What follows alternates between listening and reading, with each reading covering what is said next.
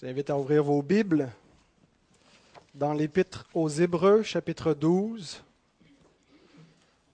La lecture de ce matin sera les versets 12 à 15. On continue notre exposition, chapitre par chapitre, verset par verset, de cette Épître aux Hébreux. Hébreux 12, 12 à 15. Avant de lire le texte, nous allons prier. Notre Seigneur, nous voulons te remercier d'être présent au milieu de nous et nous voulons te demander de nous aider à en être conscients. Seigneur, que ton esprit agisse dans nos cœurs, dans nos pensées. Par ta parole, Seigneur, parle-nous, convainc-nous. Nous te le demandons au nom de Jésus-Christ. Amen. Fortifiez donc vos mains languissantes et vos genoux affaiblis, et suivez avec vos pieds des voies droites, afin que ce qui est boiteux ne dévie pas, mais plutôt se raffermisse. Recherchez la paix avec tous et la sanctification, sans laquelle personne ne verra le Seigneur.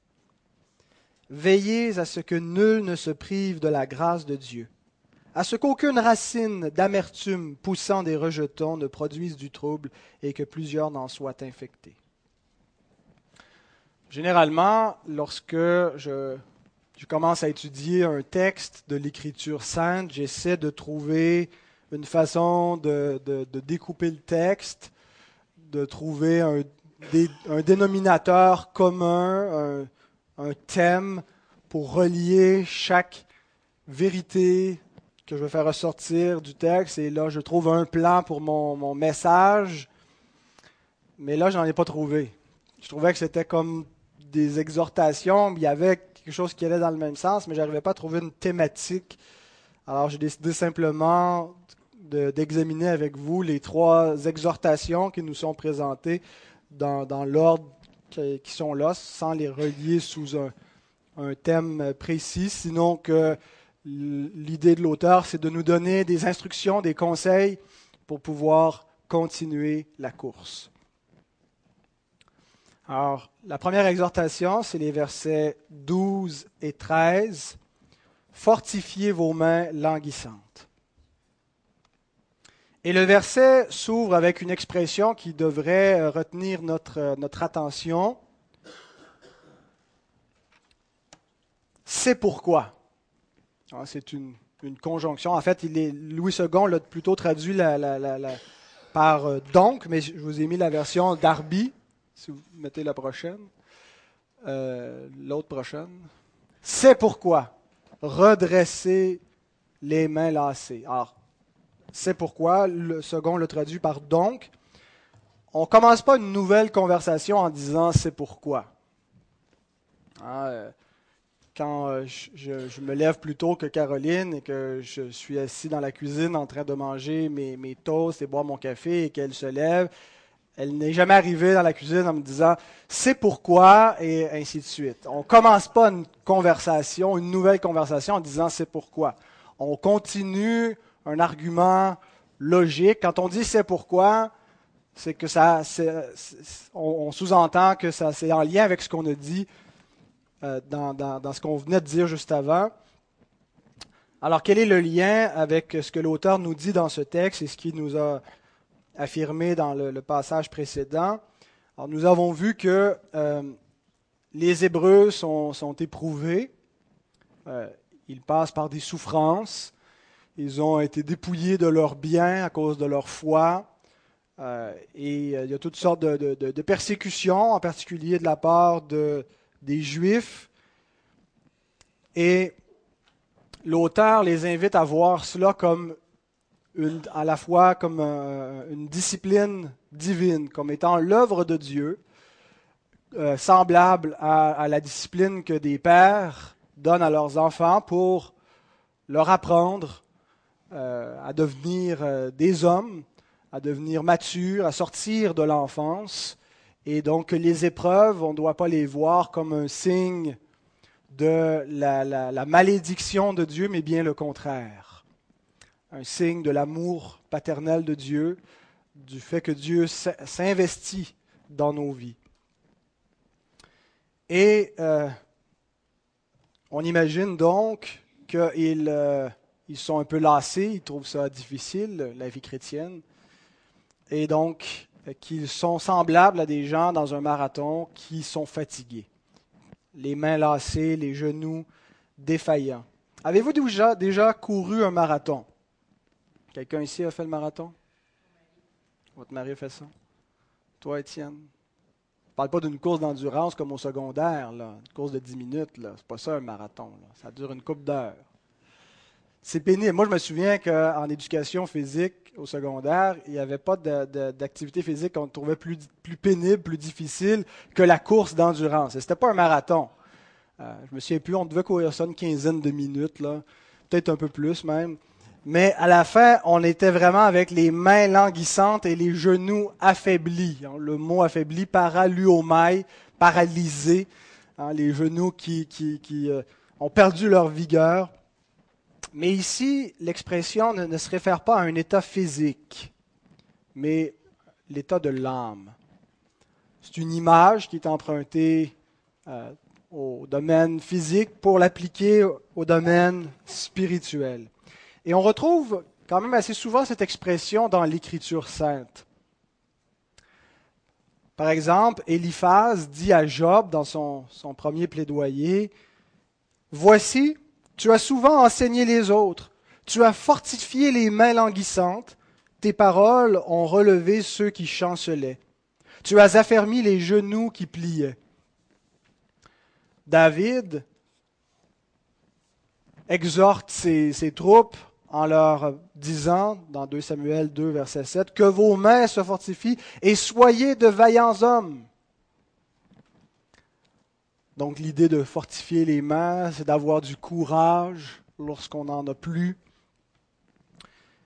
Mais le, le, texte qu'on a dans Hébreu 12, en fait, je pense que c'est une citation d'Ésaïe. On la retrouve presque textuellement dans Ésaïe 35, 3 et 4. Fortifiez les mains languissantes et affermissez les genoux qui chancellent. Dites à ceux qui ont le cœur troublé, prenez courage. Ne craignez point, voici votre Dieu. La vengeance viendra, la rétribution de Dieu, il viendra lui-même et vous sauvera. Lorsqu'on lit une exhortation comme ça, comment est-ce qu'il faut la comprendre? Fortifiez les mains languissantes et vos genoux affaiblis. Est-ce qu'on peut faire ça par nous-mêmes?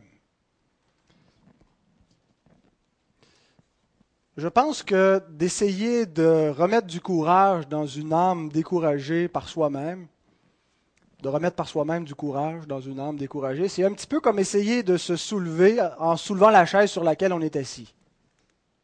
Avouez que vous avez envie d'essayer si ça fonctionne. C'est impossible.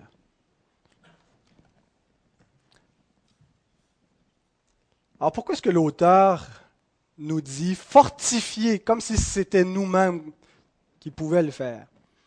Fortifiez vos mains languissantes. Suivez des impératifs. À mon avis, il faut comprendre ces exhortations dans le même sens qu'il faut comprendre l'exhortation que Ésaïe donne au peuple. L'appel d'Ésaïe à fortifier nos mains, nos genoux, ce n'est pas un, une espèce de, de, mantra ou de parole euh, où on dit leur ressaisis-toi, commande et batte-toi le derrière. C'est plutôt un appel à mettre toute sa confiance en Dieu et à prendre la voie de l'Évangile au sérieux. Fortifier nos mains languissantes, c'est réellement cesser de, de douter, cesser d'hésiter, de, de, comment il dit ça, d'être irrésolu et de se donner entièrement à Dieu. Lorsqu'on regarde le contexte de l'épître aux Hébreux, ce qu'on voit, c'est que certains doutent. Doutent de l'Évangile, remettent en question la validité, la véracité de l'Évangile de Jésus-Christ comme étant l'accomplissement des Écritures que les Juifs attendaient. Et ce n'est plus seulement un petit doute comme on peut avoir, euh, nous tous, nous avons probablement eu ce genre de doute, mais c'est rendu au point où il questionne ouvertement. Qu'on ait un doute qui nous traverse l'esprit, c'est une chose, mais qu'on arrive à, comme communauté, à remettre en question ouvertement. Imaginez si ce matin, maintenant devant vous, au lieu de vous prêcher avec conviction, avec certitude l'Évangile, je vous disais, écoutez, peut-être que Christ est ressuscité, mais peut-être pas. Je ne sais pas. Je ne suis plus certain. Eh bien, c'était le contexte de l'Église des Hébreux. Ça a commencé avec un doute, et là, c'était devenu un questionnement ouvert, délibéré, au point même où certains abandonnaient carrément l'Évangile, la nouvelle alliance. Et c'est pourquoi l'auteur parle de, ce qui arrive à ceux qui abandonnent, l'apostasie. Et leur attitude à ces Hébreux avec le Seigneur est comparable à un, marathonien, quelqu'un qui court le marathon, dont les muscles et les articulations sont endommagés, fatigués, et plutôt que de courir dans un sentier droit, décide d'emprunter des détours accidentés, des routes chaoteuses. Or, non seulement sa blessure ne, ne guérira pas, mais elle risque d'empirer et peut-être au point où il sera plus capable de courir. Et je pense que c'est le sens du verset 13 pour lequel il y a deux possibilités. Peut-être qu'il nous parle d'une sortie de piste, comme Louis II le traduit, si tu veux mettre la prochaine, Michel.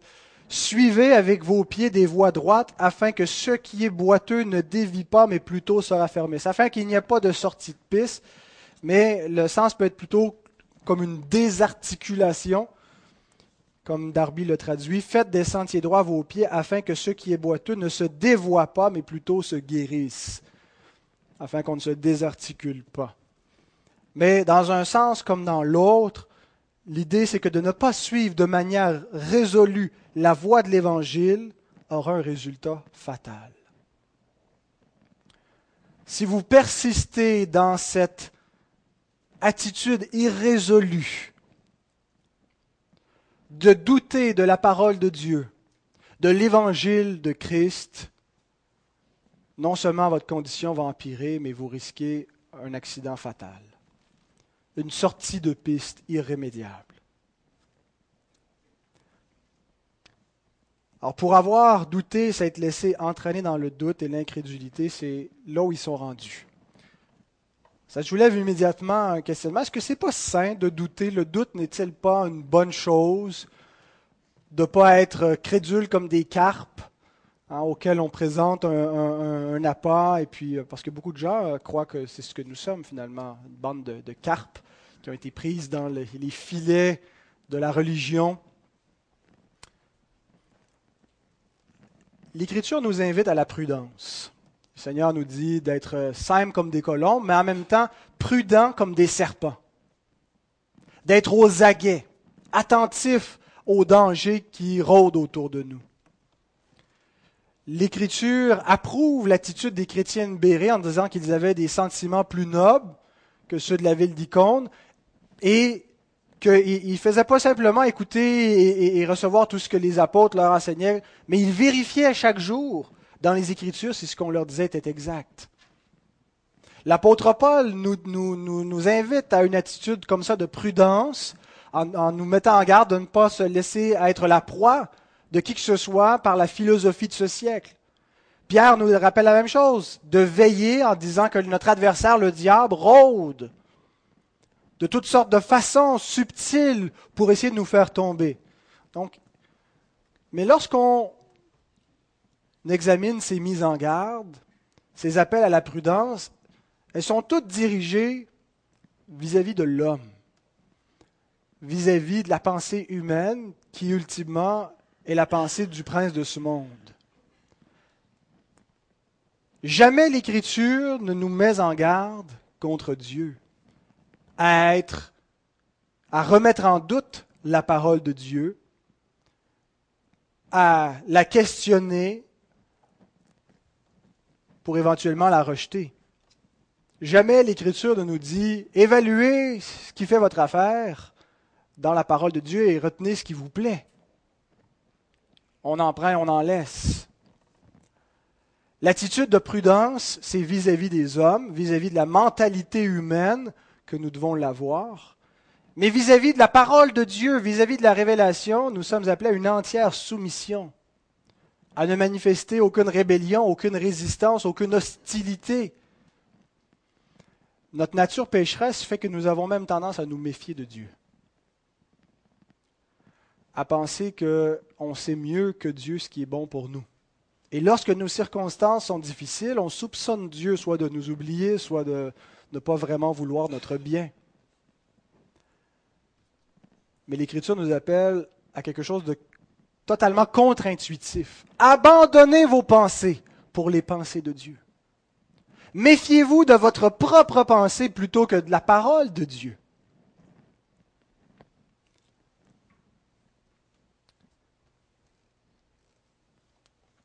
Nous ne devons pas douter des affirmations du Dieu qui ne ment pas. Nous ne devons pas questionner, douter, pour éventuellement rejeter l'Évangile, la résurrection de Christ. Et c'est exactement ce que faisaient les Hébreux. Frères et sœurs, vous savez qu'il nous arrive donc d'être méfiants, d'avoir de la difficulté à croire, d'avoir de la difficulté à nous abandonner à Dieu, à vraiment lui faire confiance. C'est difficile parce que nous sommes des êtres sensoriels, nous marchons par nos sens, mais Dieu est invisible et nous devons, avec lui, marcher par la foi, croire ce qu'il nous dit, croire sans le voir, avoir cette assurance, faire nos décisions sur cette base-là, sur la base de sa parole, de sa révélation. Et Dieu sait que nous avons de la difficulté à y arriver. Ça me fait penser à cet épisode dans l'Évangile où un homme voit qu'il est totalement impuissant devant la misère de son fils qui est euh, tourmenté par un esprit impur et qui réclame l'aide de Christ et lui dit ceci dans Marc 9, 22 à 24, Si tu peux quelque chose, viens à notre secours, aie pitié de nous. Jésus lui dit, Si tu peux, tout est possible à celui qui croit. Aussitôt, le père de l'enfant s'écria, Je crois, viens au secours de mon incrédulité. C'est exactement ce que nous devons faire lorsque nous réalisons que nous avons de la difficulté à avoir confiance en Dieu. À croire que Dieu est vraiment là. On, croit à sa parole, mais en même temps, on doute. On sait que ce qu'il dit est vrai, mais en même temps, on contredit ce qu'on affirme croire par notre attitude incrédule, inquiète. Faisons comme ce Père. Seigneur, je crois que tu es là, je crois que tu es le Fils de Dieu, mais en même temps, je suis incrédule. Je doute, Seigneur. Ma foi est imparfaite. Viens au secours de mon incrédulité. Libère-moi de mes doutes. Enlève mon manque de confiance, mon manque d'assurance. À qui d'autre pouvons-nous aller comme ça? Seulement à lui. Seulement lui a le pouvoir d'asservir même nos doutes. Fortifiez vos mains languissantes et vos genoux affaiblis. Suivez avec vos pieds des voies droites, afin que ce qui est boiteux ne dévie pas, mais plutôt se raffermisse.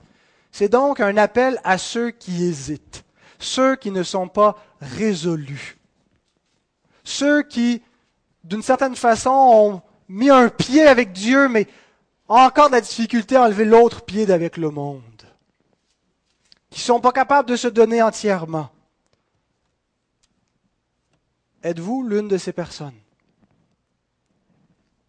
Prenez résolument la voie du salut. Le Seigneur ne nous appelle pas à une demi-marche avec lui, à une demi-mesure, mais à ce que nous suivions pleinement la voie du salut. Parce que tant que nous marchons de manière en clochant d'un côté et de l'autre, nous nous courons de grands risques. Connaissez-vous de ces personnes qui manquent de cette assurance, qui n'ont pas une résolution ferme? Priez pour elles. Priez pour ces gens. Deuxième exhortation, recherchez la paix et la sanctification, verset 14.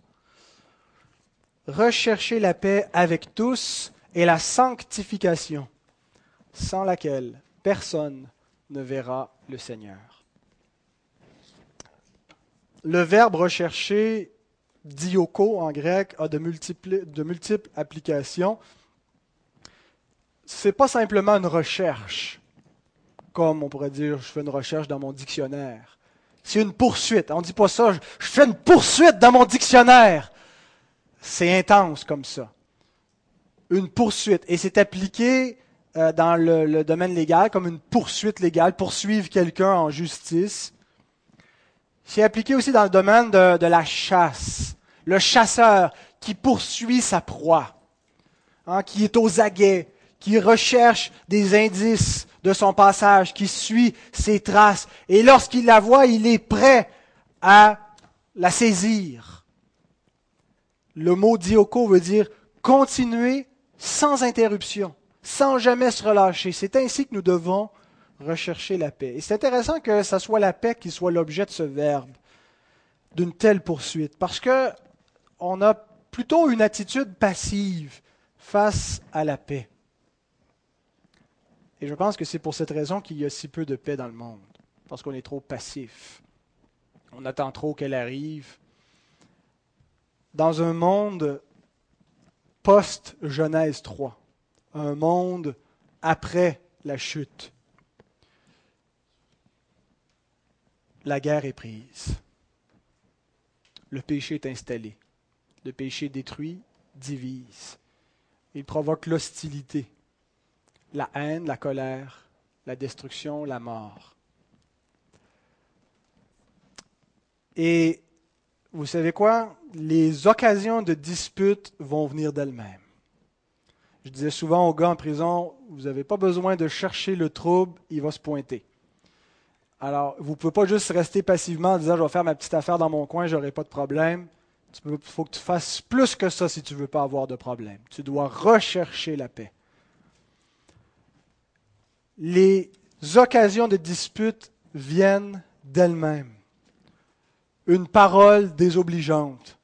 Il sort parfois des paroles de notre bouche qui blessent les autres sans même qu'on s'en rende compte. Il nous arrive, nous, d'être blessés par les autres. Des fois, peut-être les personnes, c'est intentionnel, mais souvent de fois, je pense dans le contexte de l'Église, c'est non intentionnel.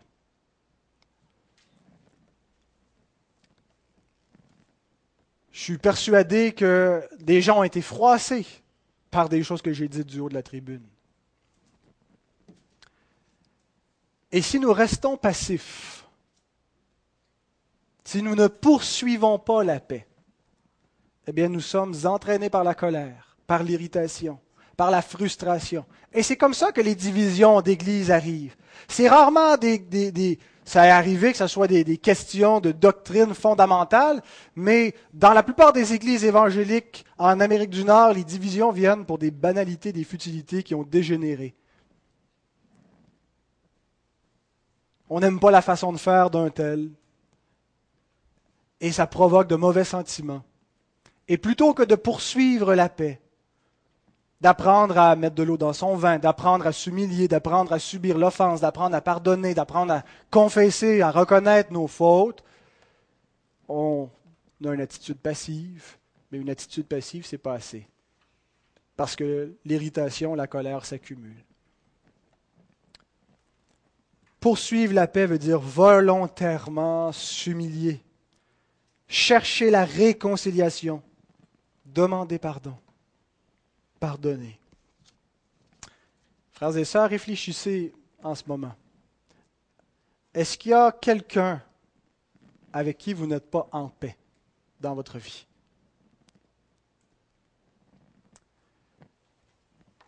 Est-ce que vous pouvez y faire quelque chose? Paul dit, soyez en paix avec tous les hommes pour autant que cela dépend de vous. Il y a des situations où ça ne dépend pas de nous. Mais maintenant, honnêtement, Posez-vous la question. Dans toutes vos relations, est-ce qu'il y a quelque chose que vous pouvez faire pour rétablir une situation, pour être en paix avec tous? Poursuivez la paix avec tous. Mais en plus de la paix, il faut aussi poursuivre la sanctification. La sanctification, c'est quoi? C'est le processus de transformation spirituelle que Dieu opère souverainement en nous. C'est une transformation. Lorsque nous sommes sauvés, la grâce de Dieu, ce n'est pas seulement une grâce qui pardonne, c'est aussi une grâce qui transforme. C'est une grâce qui change le cœur, qui d'impatient nous rend patients, de colérique nous rend doux, d'orgueilleux nous rend humbles, d'impur nous rend purs. Et c'est un processus qui dure toute la vie. Ça ne se fait pas instantanément, ça se fait progressivement, et l'œuvre ne sera achevée qu'à la glorification. Lorsqu'en un clin d'œil, à la dernière trompette, nous serons changés. Dieu change nos cœurs en les rendant capables de l'aimer. Il y a une inimitié dans le cœur de l'homme contre Dieu, jusqu'à ce que Dieu régénère le cœur de l'homme et fasse en sorte que nous l'aimions. Dieu, en changeant nos cœurs, nous rend capables de lui obéir, de désirer lui obéir, d'aimer ses voix et de participer nous-mêmes consciemment, volontairement à ce processus de sanctification qui se fait par la puissance de Dieu. C'est ce que Paul veut dire quand il dit travaillez à votre salut avec crainte et tremblement, parce que c'est Dieu qui opère en vous le vouloir et le faire. Dieu souverainement fait une œuvre et il nous rend conscients et volontaires dans cette œuvre.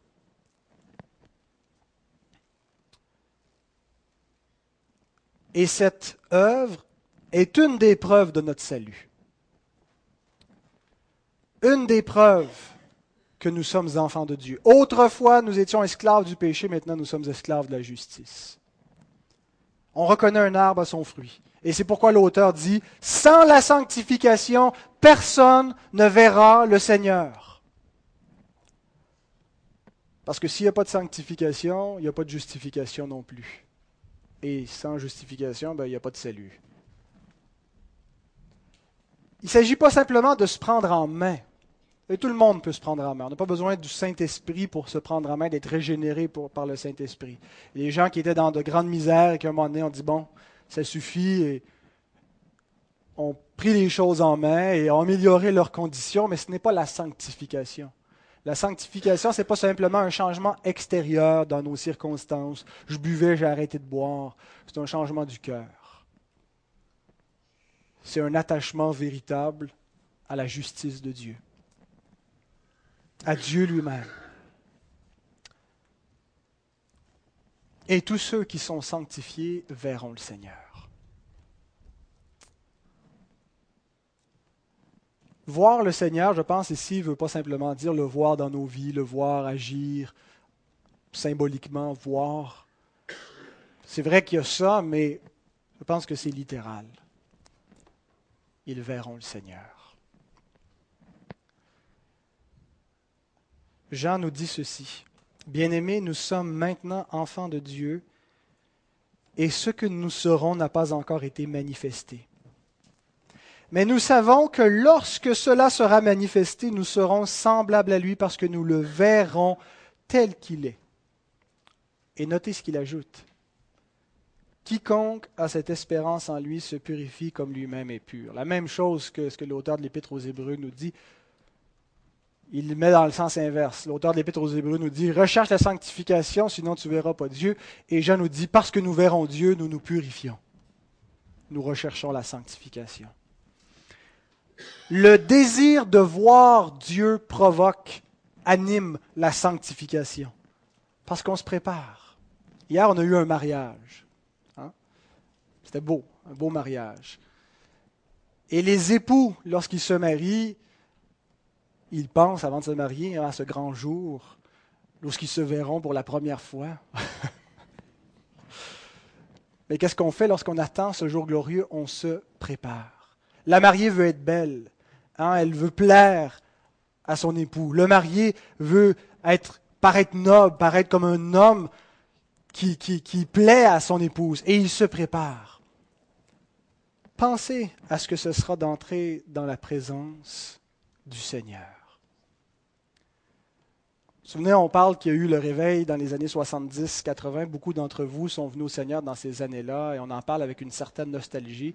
Moi, j'étais encore enfant à cette époque-là, mais on raconte que c'était un temps glorieux où quand les chrétiens se retrouvaient, ils étaient toujours prêts à louer Dieu, ne pensaient qu'à une chose. Lorsque le Seigneur allait revenir, on allait être dans sa présence. On avait un enthousiasme constant, on était comme sur un nuage, toujours avec Dieu. Pensez à ce jour glorieux lorsque le Seigneur viendra chercher les siens. Pensez comment, qu'est-ce que ça va être, où on va savoir que la misère est terminée. L'injustice a pris fin. Le mal a perdu la bataille. Et nous serons dans la gloire éternelle. Nous le verrons dans sa splendeur, lui que nous avons imaginé, auquel nous nous sommes toujours adressés par la foi. Il sera là devant nous, glorieux, entouré des myriades et des myriades d'anges et de tous ces saints glorifiés. Nous serons là. Et il n'y aura plus aucune tristesse, aucune misère, aucune souffrance pour l'éternité. Tu sais, quand on s'en va en vacances, on se dit, c'est merveilleux. C'est merveilleux, j'ai pas de travail, je peux en profiter, je peux lire, je peux jouer sur la plage, je peux juste jouir de la vie pour deux semaines. Imaginez pour l'éternité l'absence du péché, la gloire de Dieu. Lorsque nous fixons notre pensée là-dessus, qu'est-ce qui arrive? Nous nous sanctifions, comme lui-même est pur, parce que nous anticipons. Nous avons envie d'être auprès de lui. Nous nous transportons dans les cieux, là où Christ est assis, et c'est là où nous voulons être. Nous entrons en sa présence. Ça change totalement la perspective de notre, de notre dévotion. C'est plus simplement, on le fait par devoir, on prie parce qu'il faut. Ça devient un élan du cœur. On est comme David lorsqu'on lui disait, allons à la maison de Dieu. Il venait avec enthousiasme. Dieu est là. Il va nous parler. Il va nous révéler sa gloire. Notre espérance va être stimulée. Notre foi va être affermie. C'est ce qui arrive lorsque nous avons cette espérance lorsque nous l'entretenons. Que le Seigneur puisse donner à nos cœurs encore d'espérer ces choses, de ne point les mettre en oubliette, comme si elles étaient tellement lointaines qu'elles nous paraissent irréelles. Elles sont à portée. Il vient bientôt, il est à la porte. Attendons-le, il n'y a rien de plus important. Nos projets d'ici-bas, nos plaisirs, ce n'est rien. Travaillons en attendant. Préparons-nous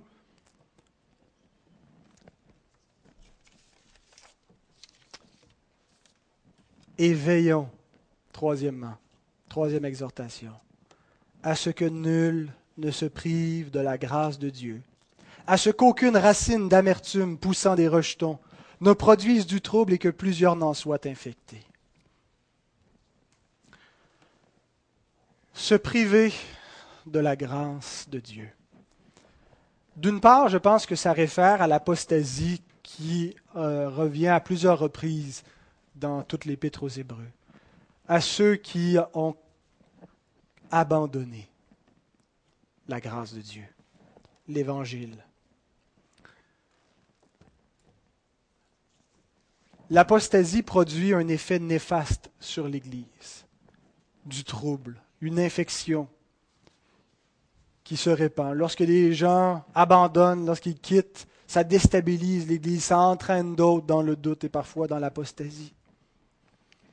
Et c'est intéressant que cette apostasie soit présentée comme quelqu'un qui se prive lui-même de la grâce. Et juste un peu plus bas, on va voir un exemple de cela, c'est Ésaü qui s'est privé lui-même d'un privilège. C'est délibéré. On est, lorsqu'on est apostat, l'auteur de notre propre malheur.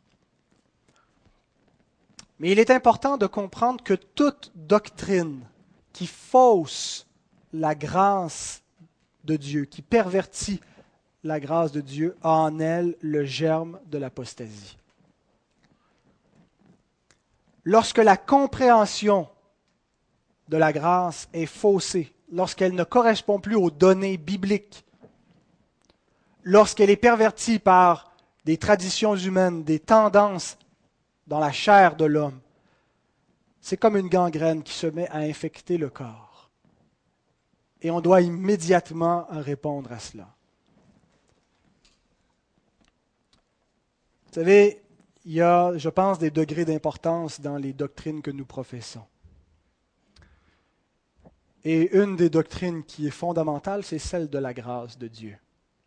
Il est important de garder pur et intact ce que Dieu dit concernant sa grâce, de ne rien y ajouter, de ne rien y enlever. Je, ne pense qu'il n'y a aucun sujet de tout ce que l'Écriture nous dit où on peut se permettre d'ajouter ou d'enlever quoi que ce soit, mais il y a des errements qui sont moins désastreux que celui que de pervertir la doctrine de la grâce de Dieu. Toute erreur concernant la grâce de Dieu a le potentiel de mener à l'apostasie. Cette exhortation nous indique que notre propre bonne santé spirituelle est cruciale pour le reste du corps de Christ. Lorsque quelqu'un pervertit la grâce de Dieu, il n'affecte pas que lui-même, il affecte le corps, l'Église. Et nous avons à cet effet, chacun de nous, le devoir de veiller. Veiller à ce que nul ne se prive de la grâce. Le verbe veiller, épiscopéo, épiscope. C'est quoi un épiscope? L'Église épiscopale Les évêques le mot évêque, qu'on traduit généralement dans nos, versions par ancien ou pasteur, c'est un épiscopos. Épiscopéo, veiller. Peut-être que je viens de vous apprendre quelque chose, vous êtes tous des pasteurs. Nous sommes tous pasteurs les uns des autres. Pas au sens technique, au sens euh, d'office du mot épiscopos. Mais nous avons tous le devoir de veiller sur l'Église de Dieu. Et veiller sur l'Église implique donc de veiller les uns sur les autres. Pas d'une manière suspicieuse. Vous savez, il y a des gens, on dirait, qui ont saisi qu'il faut qu'ils veillent, mais ils le font avec tellement peu de grâce. Ils ne se voient pas comme les bergers, mais comme les chiens de garde de l'Église. Et ça, c'est néfaste. Nous devons veiller avec bienveillance, avec un souci du bien-être de nos frères et de nos sœurs, parce que c'est ça l'amour fraternel. C'est désirer leur bien spirituel. Et nous devons tous lutter contre les tendances pécheresses qui s'opposent à la grâce. Ça paraît étrange, mais le cœur humain s'oppose à la grâce de Dieu. On pourrait dire, comment est-ce qu'on peut s'opposer à la grâce de Dieu? C'est quelque chose qu'on devrait désirer, c'est bien la grâce. Il n'y a rien de plus merveilleux que la grâce, c'est le pardon, c'est la liberté. Pourquoi l'homme s'y opposerait à cette grâce? Ne sous-estimons pas notre propre tendance à nous opposer à la grâce divine. Vous savez, cette tendance qu'il y a en nous de croire que Dieu va nous rendre prospères parce qu'on donne notre dîme. On ne dit pas ça comme ça, que Dieu va nous rendre prospères si on donne notre dîme, mais on a l'impression que si on ne la donne pas, il va nous rendre pauvres. Il ne nous bénira pas. Si je prie, si je lis ma Bible, si je fréquente l'Église, Dieu va me bénir. C'est un petit peu comme Raymond Perron dit, comme si on amenait des, petits biscuits à Dieu pour lui faire plaisir. Dieu est content, là. J'ai lu ma Bible. J'ai lu un chapitre de plus. On appelle ça des œuvres surérogatoires. Ça n'existe pas seulement chez les catholiques, ça existe aussi chez les évangéliques. Et c'est vrai que Dieu va nous récompenser si on prie, si on lit notre Bible et si on fréquente son assemblée. Mais pas nécessairement comme on le pense pas des récompenses matérielles. Il va nous récompenser de sa présence, de la communion avec lui. Mais ce que nous devons comprendre, c'est que toutes les grâces que nous obtenons nous les obtenons à cause de Christ, à cause du médiateur, non pas par nos œuvres. C'est vrai que nous ne sommes pas sauvés par nos œuvres, mais nous ne sommes pas bénis non plus en raison de nos œuvres. Il est bon pour nous de marcher dans la voie droite du Seigneur, de faire le bien. Mais le bien que nous, les bénédictions que nous moissonnons n'ont pas été méritées. Toute grâce excellente, tout don parfait descendent d'en haut du Père des Lumières. C'est une grâce. Ce n'est pas un salaire. Et les grâces que nous recevons comme enfants de Dieu, nous les recevons à cause du Fils de Dieu. Et nous devons comprendre aussi que sa bénédiction ne consiste pas seulement en nous, en nous rendant riches et en santé. La bénédiction de Dieu peut être de nous rendre pauvres et malades. Qu'est-ce qu'on a vu juste avant? La correction, la discipline du Seigneur.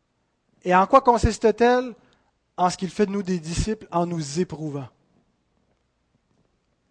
C'est une grâce que de subir l'épreuve de la part du Seigneur. C'est une bénédiction que d'être exposé à des temps difficiles venant de lui. Certains ont été emprisonnés pour le Seigneur. Et la parole de Dieu les invite non pas à voir ça comme une tristesse, mais comme une grâce. Une autre façon de se priver de la grâce consiste à se priver des moyens de grâce. J'ai pas besoin de rien faire, j'ai pas besoin de prendre les moyens de grâce. Parce que Christ a tout fait à ma place. Il me reste plus qu'à m'asseoir et profiter. Et lorsqu'on a cette pensée, nous tombons dans la négligence et éventuellement dans la désobéissance. Christ a tout fait pour notre salut. Mais Dieu nous rend participants à notre salut. Pas pour nous sauver, mais pour travailler à notre sanctification pour travailler à l'œuvre du royaume, pas seulement travailler à notre salut, mais travailler à l'avancement du salut dans le monde. Et lorsqu'on ne le fait pas, on se prive de la grâce de Dieu. On se prive de la bénédiction de participer à son œuvre, d'être co-bâtisseur avec Christ. On se prive de sa puissance parce que sa puissance se manifeste au travers de notre œuvre, de notre service. Nous avons de faibles moyens, nous sommes incapables, mais en servant, nous réclamons sa puissance et elle agit dans nos vies. Est-ce que c'est pas ce qu'on a vu mercredi dernier avec l'exemple de David et la puissance de l'Esprit dans sa vie? C'est le même Esprit qui nous donne le zèle, qui nous donne le courage, qui nous donne la sagesse.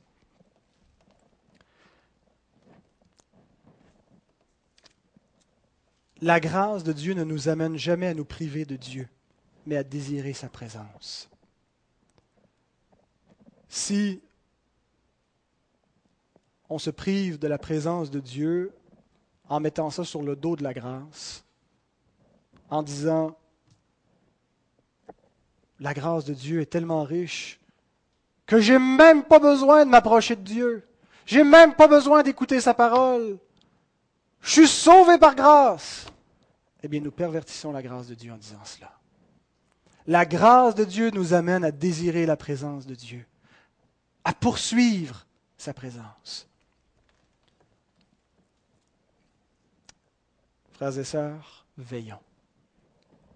Cette tendance charnelle du légalisme et de l'antinomisme, de vouloir gagner les mérites ou d'être complètement insouciant face à la justice de Dieu, est une tendance pécheresse dont on ne s'est pas débarrassé totalement en devenant enfant de Dieu. Il faut veiller, il faut être vigilant. Lorsque nous voyons ces tendances légalistes dans nos vies, dans l'Église, veillons. Allons avec douceur. Reprendre. Écoute, je ne suis pas certain, mon frère, ma sœur, que cette parole, que cette attitude reflète vraiment la grâce de Dieu. Allons-y avec toute douceur, avec humilité, sans prétendre détenir l'opinion parfaite, mais en partageant notre souci que la grâce de Dieu soit préservée et maintenue. Lorsqu'on voit la négligence, lorsqu'on voit le manque d'assurance. Vous savez, il y en a parmi nous qui ont peu d'assurance devant le Seigneur, qui n'ont peut-être même pas la certitude d'être enfants de Dieu. Prions pour ces gens. Lorsque nous sommes conscients qu'ils sont dans cette, ce manque d'assurance, cherchons à les encourager par la parole de Dieu. Et attention de ne pas devenir des légalistes de la grâce. C'est avec grâce qu'il faut veiller. C'est avec bienveillance qu'il faut veiller même sur les légalistes, sur nos tendances légalistes. Pas avec un mépris pour ceux qui pervertissent la grâce, mais avec grâce comme Dieu a une patience envers nous. Une Église qui agit ainsi est une Église où il n'y a pas d'amertume, où il n'y a pas de trouble, où il n'y a pas d'infection, où la grâce abonde. Seigneur, donne-nous de mettre en pratique cette grâce, de ne point s'en priver. Et par ta grâce, par ta parole de grâce, Seigneur, agis dans nos cœurs. Que tout ce que nous avons entendu de ta parole ce matin,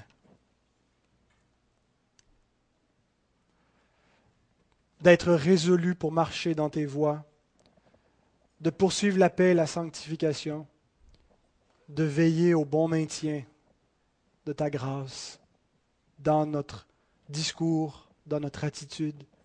Seigneur, que tout cela s'accomplisse par ta puissance, pour ta plus grande gloire en Jésus-Christ. Amen.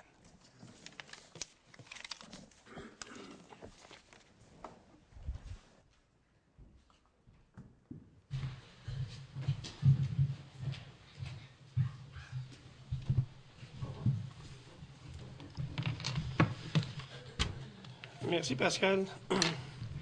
Ce qu'on peut retenir aussi de cet enseignement-là, c'est que Dieu, il sanctifie ceux qui lui appartiennent. Ça, c'est l'œuvre de l'Esprit Saint. Toute une grâce. Quand on pense à ça,